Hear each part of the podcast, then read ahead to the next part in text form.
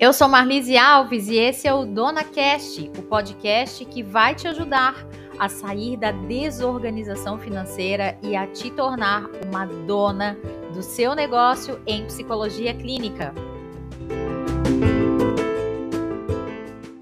Nós vamos falar hoje sobre como melhorar a organização financeira aí do seu consultório a partir de uma pesquisa, uma pesquisa que eu realizei no mês de junho do ano de 2022 com 61 psicólogas clínicas e que apontou vários dados. Será que você está dentro dos dados apresentados aqui, está na média dessas informações ou não? Está fora dessa, dessa média aí? Você é uma fora da média, será? Né? Vamos juntas então falar sobre como melhorar a organização financeira. Para começar, eu trago aqui algumas informações relacionadas a esse aspecto. E claro, eu quero começar também te perguntando: será que você está 100% satisfeita com a sua organização financeira? Saiba que sem organização e sem priorização, a gente não consegue alcançar os nossos resultados. O pilar organização é um pilar realmente amplo, né, dentro da metodologia e passa por organizar a sua agenda, organizar o seu tempo, também as suas finanças e, claro, priorizar o que realmente é importante para você e para os seus resultados. Para começar, eu quero trazer então aqui alguns dados da pesquisa que eu fiz com relação à organização do tempo. E quero te perguntar para você que está ouvindo: você tem tempo para fazer tudo aquilo que precisa ser feito sem se estressar? A, a, pesquisa né, que eu fiz revelou que grande parte das psicólogas, se a gente for considerar aí da nota 7 para cima, a pesquisa é sempre assim, né? De 0 a 10, o quanto que você está satisfeita com essa pergunta, né? Com esse item. E aí, se tem tempo para tudo aquilo que eu preciso fazer sem me estressar, é, grande parte respondeu que sim, né? Que tem esse tempo mas uma parte significativa respondeu que não, que não está 100% satisfeita com essa organização do tempo. Quero te dizer que esse estresse pode ser, pode ser prejudicial, melhor dizendo, para a sua vida financeira, para a organização financeira aí dos teus negócios. Então, que tal começar a olhar com mais carinho para esse tempo? A segunda pergunta já diz assim: organização do tempo. Tenho tempo para perseguir meus objetivos e prioridades? Bom, boa parte aqui das pesquisadas, né, disseram que sim, em torno aí de 39%, 40% diz que sim. Uh, e a outra parte, né, 51% diz que não, que não está com tempo para perseguir os objetivos e prioridades. Aí eu quero te perguntar, né? Isso faz parte da questão de organização. Como que você tem organizado as suas prioridades por aí? Você tem clareza daquilo que você quer atingir com o seu consultório de psicologia, com o seu serviço de psicologia? Você quer ficar exclusivamente dentro do consultório, né, no atendimento um a um, ou você quer expandir esse consultório para outras áreas, você quer atender em outras áreas usando a sua expertise, você pretende fazer outros serviços diferentes dentro mesmo do seu consultório de psicologia? Outros serviços aqui que eu trago, por exemplo, é atendimento em grupo, atendimento em casal, um programa voltado ao desenvolvimento profissional de outras psicólogas, no caso, uma supervisão. Enfim, vários outros serviços podem ser embutidos dentro do seu consultório, dentro do seu fazer de psicologia, para que você consiga atingir os seus objetivos e suas metas. Então, o primeiro ponto é: existem objetivos e prioridades aí na sua vida serem atingidos? Fica aqui essa reflexão. Vamos a mais uma pergunta aqui e algumas respostas. Organização do tempo. Consigo equilibrar minha vida pessoal e minha vida profissional? A maior parte diz que sim, né? A grande parte consegue fazer esse equilíbrio, apesar de que para baixo dos 7, as respostas ali entre 0 e 6 somam aí aproximadamente 30%. Então, temos aí um indício de que em torno de 30% dos psicólogos clínicos, pelo menos aqui dentro dessa minha amostra, é, precisa equilibrar um pouco mais a sua vida pessoal e vida profissional. Isso tem a ver com organização de agenda e estabelecimento de prioridades, que era a nossa pesquisa, a nossa pergunta anterior, né? Aí eu já quero te fazer aqui uma provocação, né? O que, que você precisa mudar por aí, né? É, quais são os tempos que você precisa selecionar na sua agenda para você, para fazer um lazer, para descansar, para simplesmente ficar de pernas para cima? O que, que precisa ser feito por aí? Outra pergunta trouxe organização do tempo ainda, reservo pelo menos cinco minutos do meu dia para relaxar.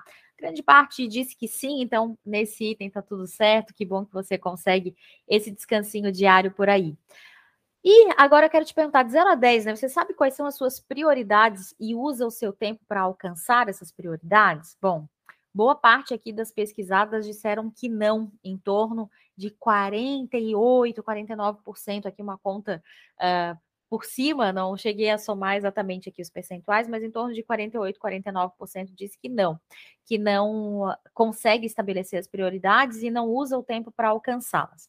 Enfim, essa é uma provocação, talvez essa não seja a sua principal necessidade no OD, no OD organização, mas eu quero entrar com você um pouco mais a fundo aqui nas questões de organização financeira. Por que, que organização do tempo tem a ver com organização financeira? Se você não consegue ajeitar a sua agenda, se você não consegue priorizar outros fatores, vai ser difícil você priorizar também a questão de organização financeira. As dicas que eu vou te trazer aqui para aplicar de uma maneira prática dentro do teu consultório. É necessário que a gente tenha uma organização financeira mínima e para isso a gente vai precisar de tempo. Por isso é tão importante organizar também as questões relacionadas a tempo. Vamos lá. Eh, iniciando aqui as questões de organização financeira e organização de dinheiro, né? No final desse episódio, eu vou te trazer aqui três dicas chaves para você é, ter essa organização financeira de uma maneira prática e até lá eu vou apresentar para você as respostas da pesquisa que eu fiz e você já vai se sintonizando aí como que está esses itens dentro do teu consultório de psicologia. Primeiro ponto aqui que eu quero trazer, né? Qual é a média dos rendimentos que você recebe? Quanto que tá aí os teus rendimentos e aí vê-se aqui como rendimentos todo o montante bruto que você produz mensalmente aí dentro do teu consultório. Eu não estou falando aqui do líquido, aquilo que te sobra do consultório. Estou falando do bruto, né? Aquilo que você cobra de sessões. Então, por exemplo, eu tenho 15 pacientes, vou fazer uma conta aqui rápida, né? Eu tenho 15 pacientes, 150 reais por paciente, quatro sessões por semana, eu tenho um valor bruto de 9 mil reais. Ah, Marlise, mas o que é valor bruto e o que seria o valor líquido? Valor bruto é essa conta total. Agora, é, se você fosse funcionário de uma empresa e o seu salário fosse esse mesmo de 9 mil reais, você não receberia 9 mil reais, né? Você teria um desconto aí de INSS, você teria um desconto de imposto de renda, teria outros descontos, muitas vezes relacionados a, a vale alimentação, enfim, tem outras, a plano de saúde, tem outras questões envolvidas. Agora, como você é uma profissional liberal ou tem um negócio, um CNPJ, digamos assim, você precisa contar as suas despesas a partir desse 9 mil. Então, dentro desses 9 mil reais, né, é, o que, que você gasta com aluguel, com condomínio, condomínio, com telefone, com internet, com o CRP, com o seu contador, com os impostos, imposto de renda, INSS, ou se você paga simples nacional, né, se você for uma pessoa jurídica. Então, o que que você tem de líquido? Então, separando aí já o que é pessoa, o que é rendimento bruto e o que é receita líquida, né? Aquilo que chega no final das contas. Então, com relação ao seu rendimento mensal total, qual é o valor aí que você recebe? Dei o exemplo aqui de 9 mil e te trouxe para pensar sobre esses outros itens. A média aqui de respostas, né? Em torno de 21% das pesquisadas disse que recebe até 3 mil reais. 19% disse que recebe entre 3 mil e 5 mil reais mensais. Outras 19 disseram que de 5 mil a 8 e já 13% disse que de 8 a 12 mil reais por mês e 24% acima de 12 mil reais. Olha só que interessante, né? A gente tem bastante variação, mas as médias são parecidas. Uh, ah, 24% tem um patamar aí bom de receita, que é esse exemplo que eu dei ali de 9 mil reais. Outros têm um patamar ainda um pouco menor, mas é uma possibilidade de uma profissão, né, de uma ocupação profissional bastante próspera. Afinal de contas, uma, uma pessoa, uma profissional que consegue gerar isso de renda todos os meses sozinha aí na sua atividade, é algo próspero aqui que a gente pode observar. E aí eu quero te perguntar, né, em qual patamar que você está? Será que você está até 3 mil reais ainda? Está de 3 mil a 5? De 5 a 8? De 8 a 12? Ou acima de 12? Eu espero sinceramente que você chegue a receber acima de 12 mil reais organizando aí o seu dinheiro, organizando as suas finanças e a sua maneira de olhar para o seu consultório de psicologia. Quero mudar aqui para outro item da pesquisa. sobre organização do dinheiro, o custo de vida para manter você e sua família todos os meses. Qual é? Olha que interessante, né? É, 29% das respostas trouxeram que sempre sobra e eu consigo investir. Já outros 29%, a mesma quantidade de pessoas, disse que as despesas são maiores do que as entradas de dinheiro. Isso significa que está no vermelho todos os meses, né? Todos os meses eu gasto mais do que aquilo que eu ganho. E 41% das pesquisadas disse que vive no equilíbrio, o que eu ganho e eu, eu gasto. E aí a minha preocupação aqui com essa realidade das psicólogas, né? Se formos somar aí as pessoas que vivem nesse equilíbrio, nessa corda bamba, né, de que eu ganho e gasto, ou aquelas que têm um valor é, de despesa maior do que aquilo que recebe, isso dá em torno aí de 40, 60, 70%, né? 70% das psicólogas podem apresentar essa situação. Eu quero te dizer para não te acomodar nessa situação, né? Se essa situação te incomoda de alguma forma, e esse podcast também é aquela cutucada que você precisa, né? Aquela cutucada para te dizer o seguinte: olha, é, é, você está nessa situação, mas não é necessário que você permaneça nessa situação. Eu venho te dizer isso hoje. É possível sim fazer uma evolução financeira. Eu falo sobre isso no meu livro, no GPS da Evolução Financeira, e trago esse conteúdo aqui no Dona Cash Psi, para que você abra a sua mente. É, eu estou satisfeita 100% com a minha vida financeira? Se sim, ok, né? Talvez esse conteúdo não seja para você. Agora, se você acredita que você pode evoluir financeiramente, eu vou te trazer dicas logo na sequência. E claro que à medida que a gente vai conversando sobre esses itens aqui, tenho certeza que insights vão sendo produzidos por aí. Você pode estar com papel e caneta, aproveitar para anotar, ou se está fazendo aí sua atividade física, se está ajeitando sua casa, fazendo outras coisas, aproveita para guardar aí na sua memória para transformar isso em ação, porque a metodologia dona, o A é o A de ação. É preciso que a gente transforme isso em algo a ser feito. Outra pergunta aqui que eu quero te fazer. Você tem pessoas que dependem da sua renda? Quantas pessoas? Bom, a maior parte aqui das pesquisadas, né, é, diz que sim, que temos pessoas que dependem da renda, que tem família, mais de três pessoas dependentes, dois ou mais filhos, tem um filho. É, foram 53 pessoas, 52,5 pessoas que disseram que tem é, pessoas dependentes da sua renda. 47 disse que não, que ninguém depende de mim, então a minha renda é só minha, tá tudo certo. Agora, se outras pessoas dependem da tua renda, né, o que você tem feito para garantir essa segurança financeira? Eu quero trazer aqui um, um fator que é bastante importante, que já te trazer para refletir, né? Que se você trabalha em consultório de psicologia clínica, se você trabalha, você tem renda. Se você não trabalha, você não tem renda. E esse é um fator bastante preocupante aqui no meu ponto de vista, como mentora em negócios, mentora em finanças e agora mentora em negócios em psicologia, para te trazer. Você já pensou em construir algum outro tipo de renda que te garanta uh, o sustento se por um acaso você não puder atender individualmente? É, se, enfim, se a gente tem algum tipo de, de prejuízo aí nesse atendimento, digamos que um resfriado, se eu preciso cuidar de alguém aqui da minha casa, da minha família, eu não consigo atender, como é que eu faço?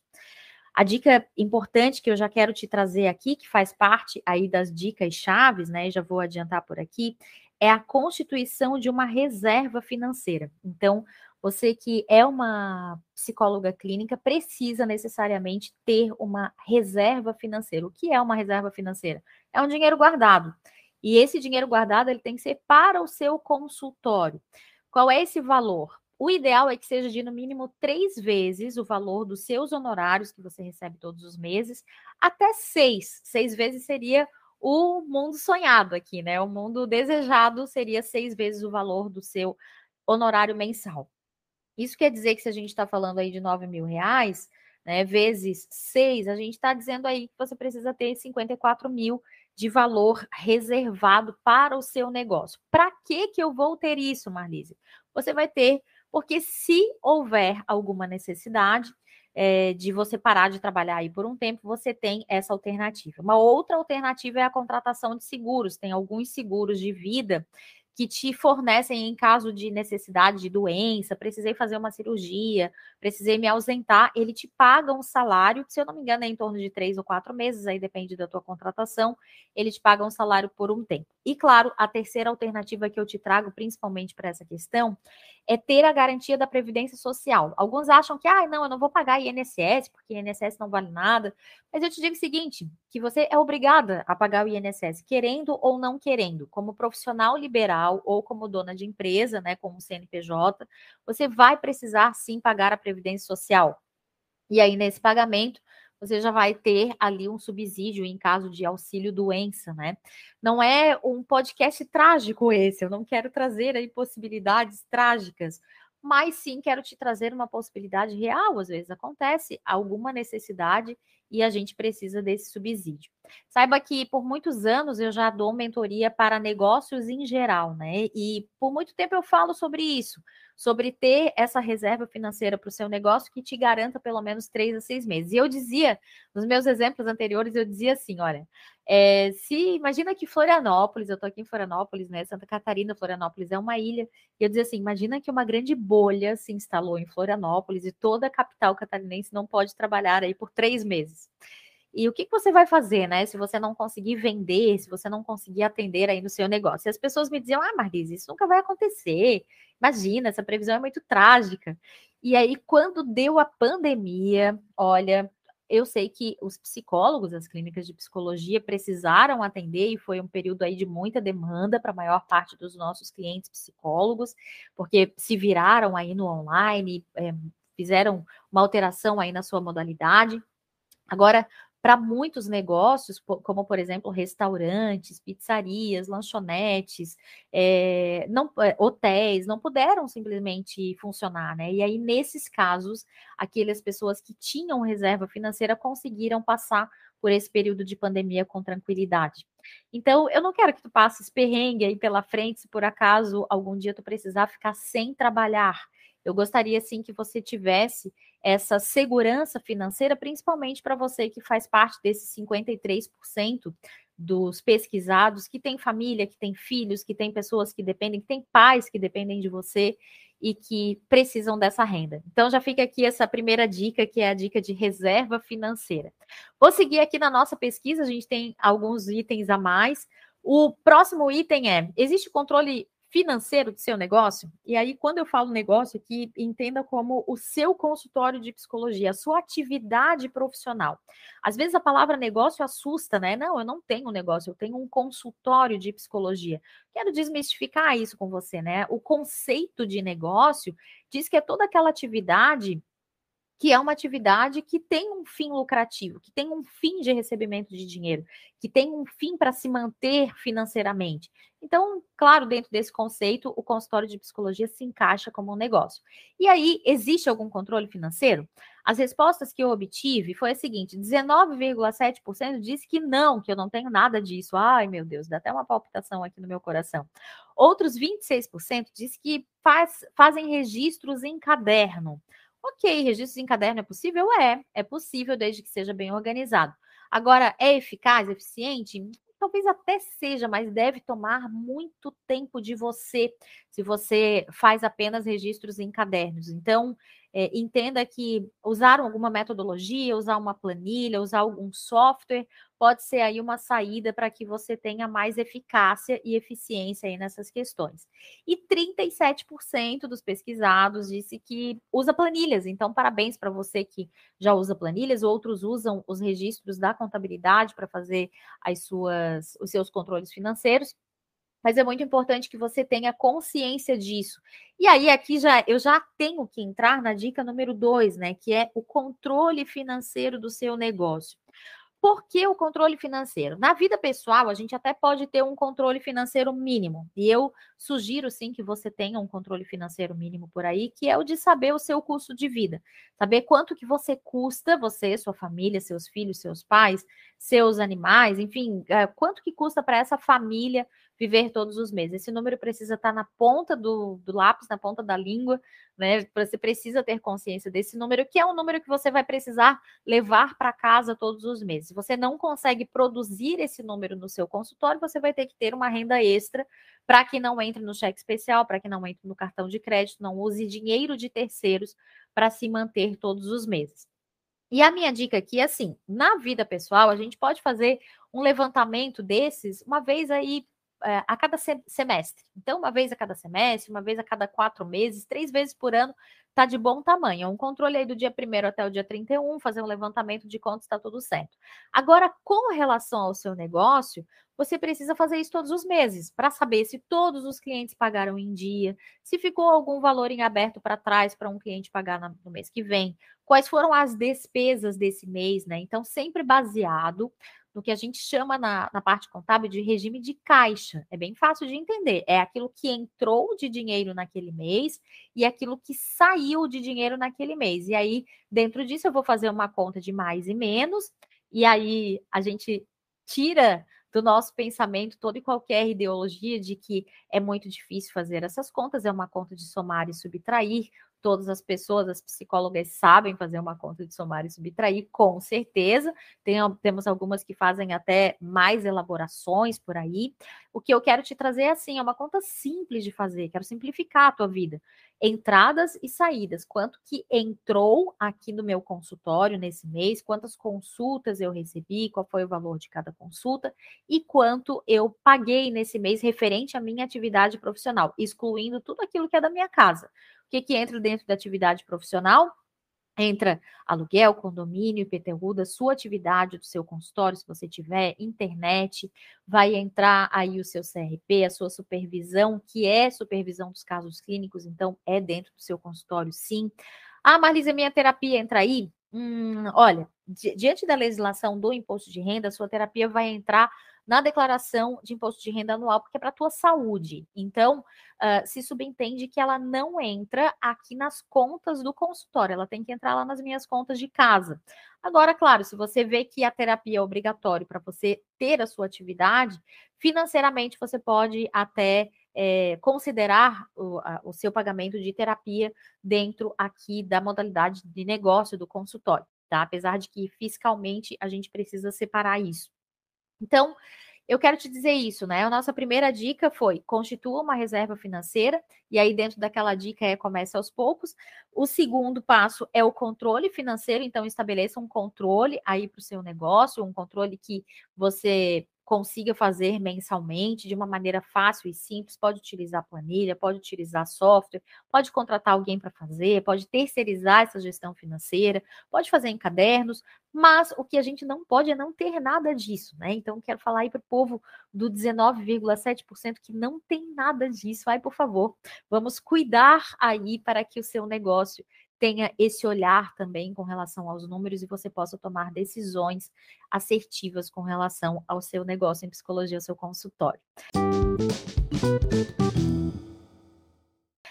Bom, dentro desse pilar organização, alguns desafios foram colocados pelas psicólogas que preencheram. Eu selecionei aqui seis deles para trazer aqui nesse Dona Cash Psi e conversarmos sobre. Primeiro ponto aqui, dificuldade de organizar prioridades e colocar em prática ações coerentes com elas. Então, eu quero te dizer, se você tem essa dificuldade aí de organização de prioridades, eu vou te dar aqui a minha terceira dica, já, com relação à organização financeira. É ter um norte. Quando um paciente, um cliente chega na tua terapia, você vai perguntar qual é o norte, qual é o objetivo, por que, que ele está ali, né? O que, que que ele quer trabalhar nesse, nessa jornada com você.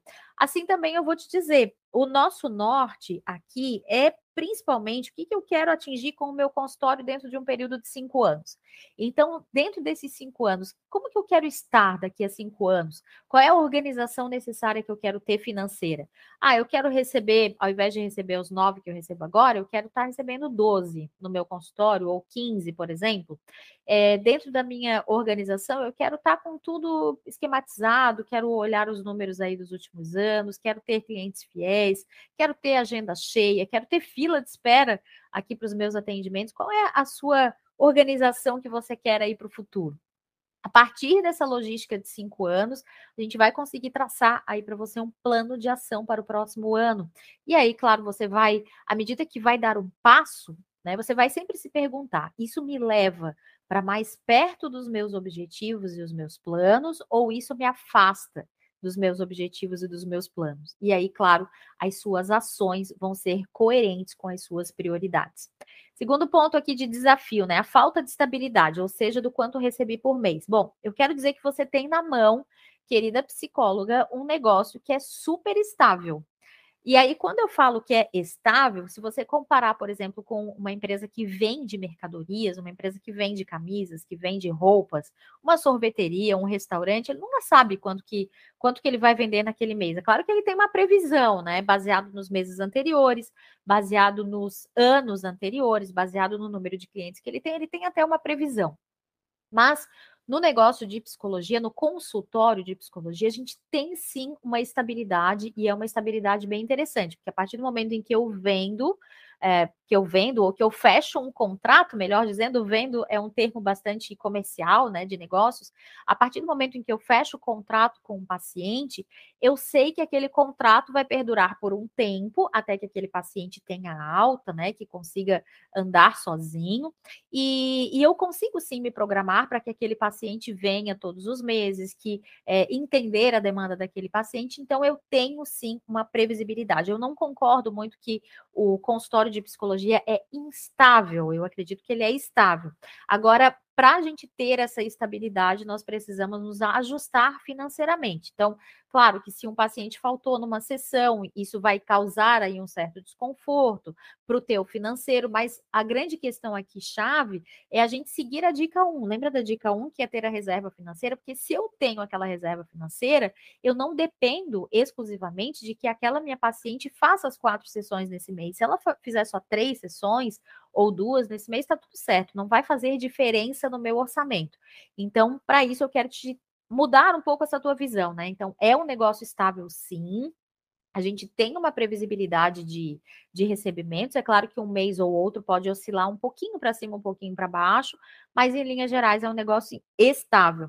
Agora, ah, mas no final do ano fica instável, né? No final do ano todo mundo some da terapia, o pessoal vai de férias, criança sai da escola, né? Tem férias escolares e a gente não tem essa, essa certeza toda de, de receita chegando. O que eu quero te dizer assim, ó, é, é essa essa demanda mais baixa ali em dezembro, janeiro, às vezes até metade de fevereiro, faz parte já. Você já sabe que isso vai acontecer todos os anos. Então, o que, que eu vou fazer para me programar para que nesse período eu tenha algum outro tipo de renda? Eu posso oferecer um grupo, por exemplo, no mês de janeiro, um grupo para os meus pacientes, ou um grupo para outras colegas em psicologia, para tratarmos de algum outro assunto. Então, acho que esse é um ponto aí bem interessante para a gente pensar e fazer isso acontecer de modo prático. Outro ponto aqui, né? Organização de captação de clientes. Como é que a gente organiza isso? A gente pode sim ter planos de ação e fazer essa organização para o ajuste financeiro. Então, se a minha agenda já começa a estar cheia, se a minha agenda começa a estar lotada e se eu tenho fila de espera, eu posso começar a pensar uma organização para aumento dos meus honorários, aumento das minhas sessões. Então, o meu paciente novo que chega, ele vai ter um acordo de pagar já um valor a mais. É, esse é o valor da minha venda, né? Da minha nova venda dos meus honorários para os novos contratos. Pacientes anteriores têm contratos anteriores, pacientes novos já têm novos contratos. Então, essa organização e essa captação de clientes tem várias outras formas, isso é o assunto aí para um outro episódio do Dona Cash Psi. Agora, saber, né, outro desafio aqui apresentado, quero saber para onde vai o meu dinheiro. Bom, essa forma, necessariamente você vai precisar seguir o passo 2, que é o controle financeiro. Saber as entradas e saber as saídas. Talvez do teu consultório seja mais fácil, agora da tua vida pessoal, por isso que é necessário também. Se não dá a sensação de que eu trabalho, trabalho, trabalho, entra bastante dinheiro, eu consigo fazer dinheiro, mas eu não vejo a cor do dinheiro. Eu já ouvi essa frase muitas vezes aqui nos meus atendimentos. E o não ver a cor do dinheiro é justamente a falta de controle, não saber para onde que ele está indo. Bom, foram vários itens aqui, né? É, a última dúvida aqui que eu deixo, o último desafio apresentado é aprender a construir planilhas e utilizá-las, né? Eu e o Excel nunca tivemos um relacionamento muito amigável, diz aqui na nossa resposta da pesquisa. Eu quero te dizer o seguinte, né? Que Excel parece um bicho de sete cabeças, parece muito difícil quando a gente não, não mexe. Agora, o que eu vou te falar é que dentro do YouTube tem vários conteúdos, várias sequências de como utilizar o Excel e, claro, dentro da minha mentoria, a gente tem também algumas planilhas prontas para psicólogas, né? Planilha de acompanhamento do contas a receber, acompanhamento do contas a pagar, planilhas simples. E aí você precisa assistir algumas aulas ali de Excel básicas, muito básicas, para que você consiga fazer esse preenchimento e ter clareza aí nos seus números. Espero que esse conteúdo tenha te ajudado, tenha te, tenha te presenteado com formas aí de organização financeira, lembrando aqui que a melhoria da organização financeira passa primeiro de tudo pelo seu desejo, pelo teu objetivo de fazer isso de uma maneira melhor, e eu te trouxe aqui três dicas.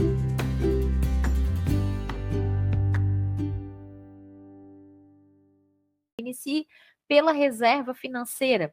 Faça uma reserva. A ideia é que você tenha de três a seis vezes o seu valor de honorários referentes ao seu negócio no consultório de psicologia. E aí, dentro disso, você pode fazer uma previsão, né? Quanto que você consegue guardar aí por mês? Vai ser 100 reais, 200 reais, mil reais?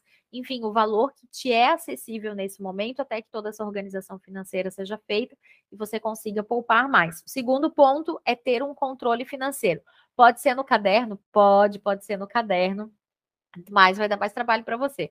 Pode ser numa planilha? Pode. Lá dentro da minha mentoria tenho planilhas e te presenteio com elas. E o terceiro ponto pode ser em aplicativos? Pode, melhor ainda, se você utilizar um software, isso fica ainda mais fácil.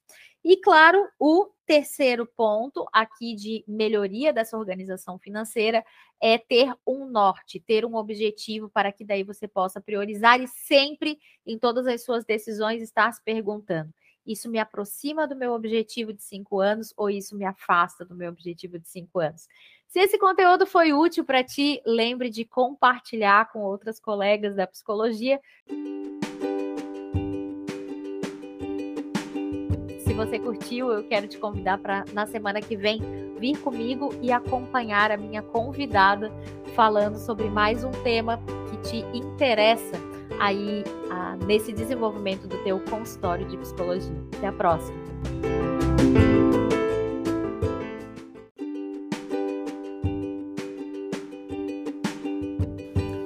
Dona Cash tem o apoio de MM Contabilidade, a empresa contábil que você precisa como parceira no seu consultório.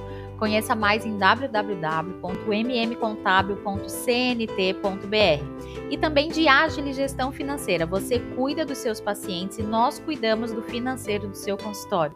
Acesse no Instagram, arroba Financeira. E claro, fica aqui o convite, participe da nossa próxima turma de mentoria Seja Dona Psi e acabe de vez com a desorganização financeira do seu consultório e te torne dona do seu negócio em psicologia clínica. Mais conteúdos você acompanha no Instagram, arroba sejadona.psi.